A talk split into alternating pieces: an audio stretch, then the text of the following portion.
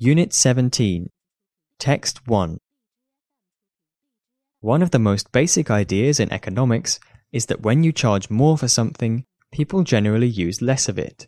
So when we find ourselves short of something essential, say water, it makes sense to let prices rise enough to encourage conservation.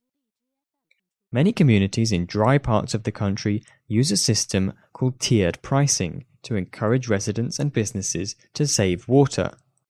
Under tiered pricing, the first few gallons of water are relatively cheap, the next few gallons cost more, and so on. Tiered pricing systems save water while giving each user the freedom to use as much as he or she wants. Tiered pricing works. One study found that it led to a 15% reduction in average household water usage. Tiered pricing is popular. About two thirds of California water systems use them. The only problem is that tiered pricing now seems to be illegal, at least in California.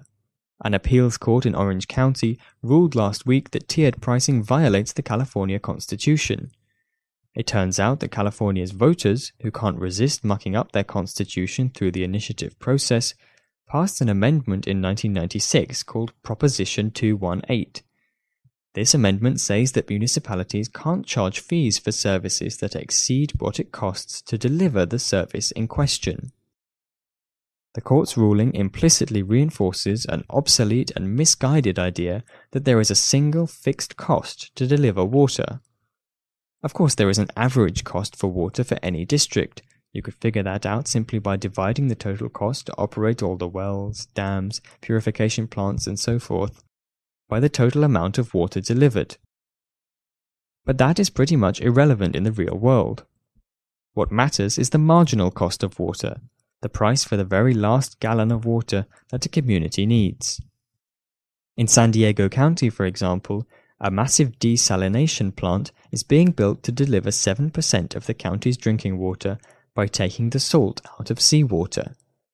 This plant is going to cost more than a billion dollars to build, and it needs 38 megawatts of electricity continuously to operate.